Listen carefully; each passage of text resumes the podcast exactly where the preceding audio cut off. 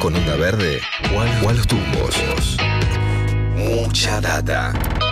De 9 a 11 por Nacional Rock. Yo llevo, llevo en mis oídos la más maravillosa música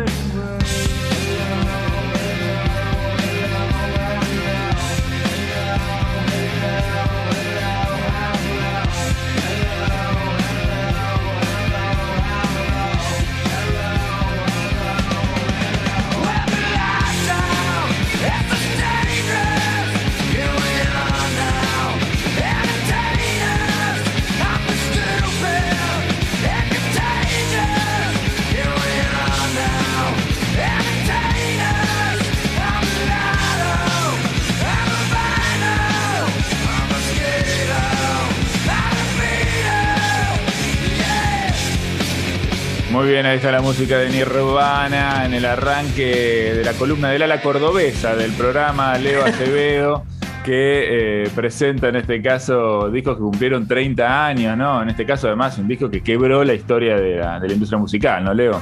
Así es, y vamos a hablar de discos que fueron publicados hace 30 años, eh, hablamos de discos publicados en el año 1991, tenemos que empezar hablando con el disco que vino a patear el tablero de la música ya por el año 1991.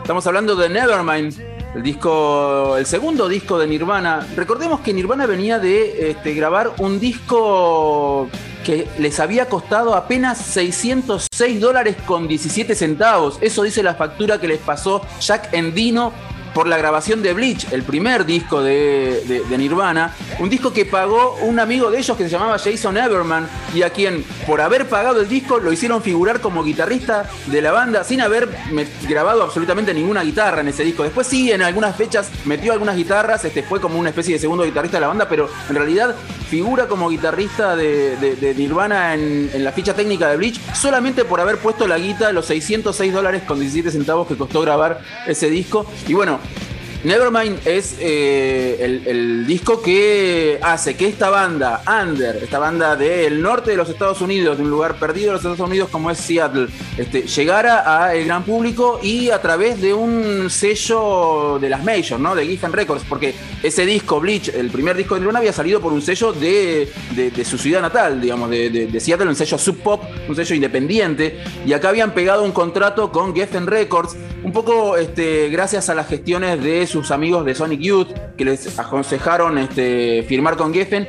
Y en el sello esperaban que Nevermind vendiera 250 mil copias, como mucho. Dijeron, bueno, vamos a poner unas fichas a esta banda de Seattle que, bueno, tiene, tiene potencial, pero no creemos que más de 250 mil copias vendan este, de este disco. Salió en septiembre del 91 y para enero del 92 ya había desbancado a Dangerous, el, disco de Michael Jackson del puesto número uno del ranking de la Billboard. Y este, terminó vendiendo 30 millones de copias en todo el mundo ese disco de la banda que el disco anterior solamente les había costado 606 dólares y 17 centavos. Recordemos 1991, cuando hicimos este, mm, los discos del año 2001, hablábamos que, mm, comentábamos que 2001 había sido, sobre todo acá en Argentina, un año muy particular. Y el 91 no le va en saga, ¿eh? por ejemplo, el 91, este año de pleno, pleno menemismo, ¿no? En, en marzo se dictaba la ley de convertibilidad.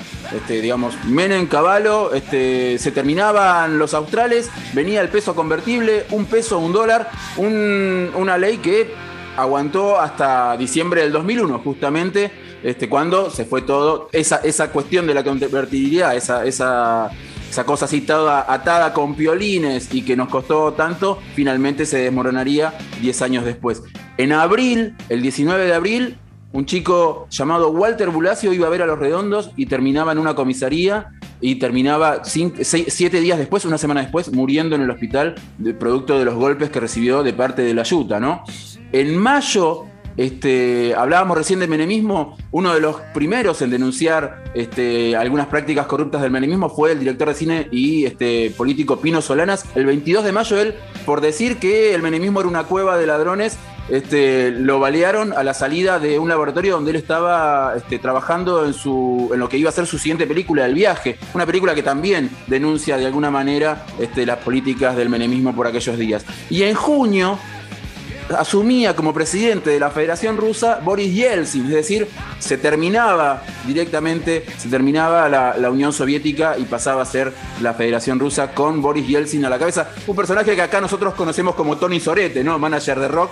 Este, aquellos que hayamos visto este, algunas temporadas del programa de Diego Capusotto este, lo recordamos a, Boris Yeltsin como este, haciendo de Tony Sorete manager de rock. Pero ¿qué pasaba este, en 1991 por acá, por Argentina? Nevermind era un disco con un bebé en la tapa. Pasemos a un disco argentino con dos chicos en la tapa.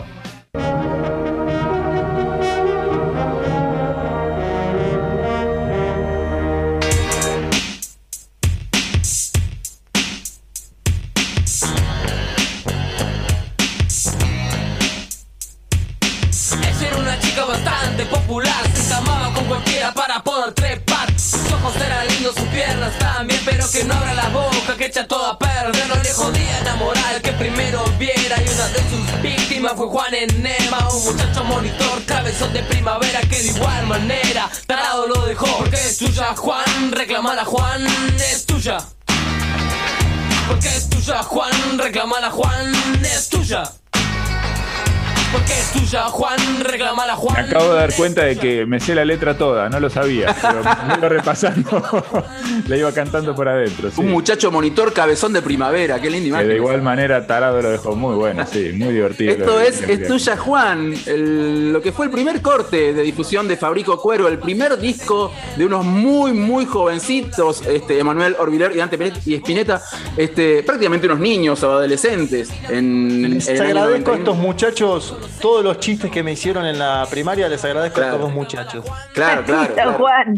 Me imagino que habrá sido es tuya, Juan, este, un chiste repetido en tu secundaria.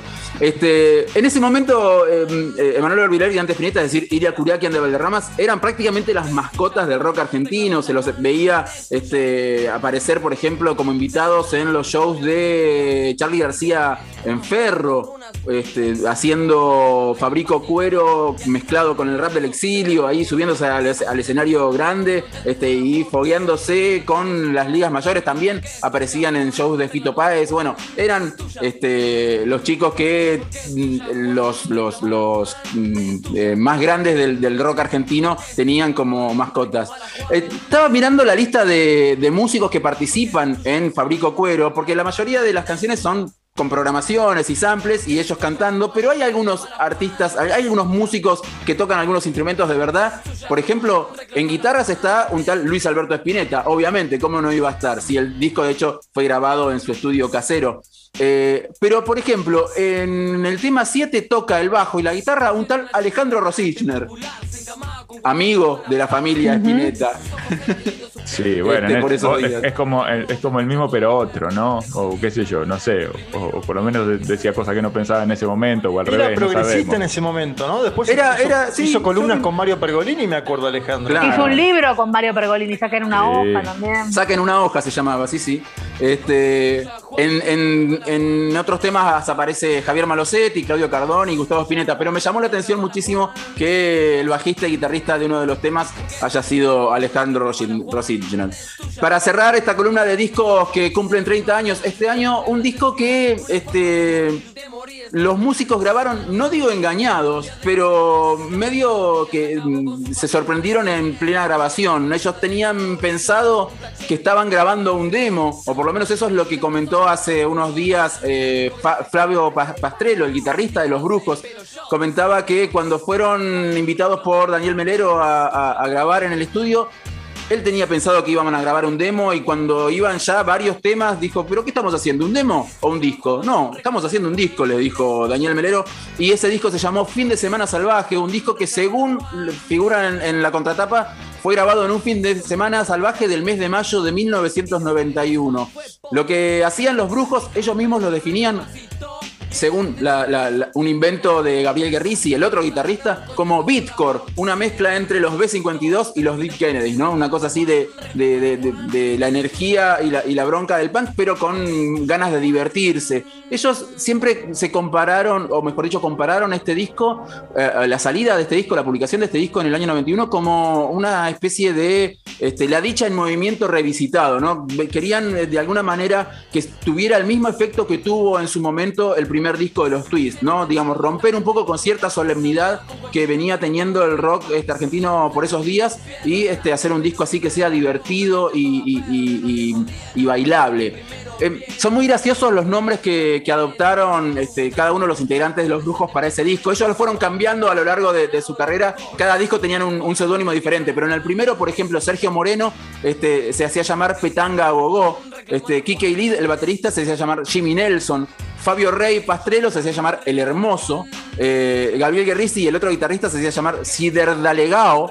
Eh, Alejandro Lassi, uno de los cantantes, se llamaba Wilson RQ. Y Ricky Rúa, eh, el otro cantante, se llamaba Martirio del Corazón. Esos eran los, seudónimos que usaban los brujos para este primer disco que tenía como invitados a, obviamente, Daniel Melero en teclados y a Gustavo Cerati en guitarra en el tema Fin de Semana Salvaje, además de Vivi Telas, por ese entonces pareja de Daniel Melero, en tres canciones, Mi vestido floreado, Mi papi no te quiere y Monseñor Le Flip.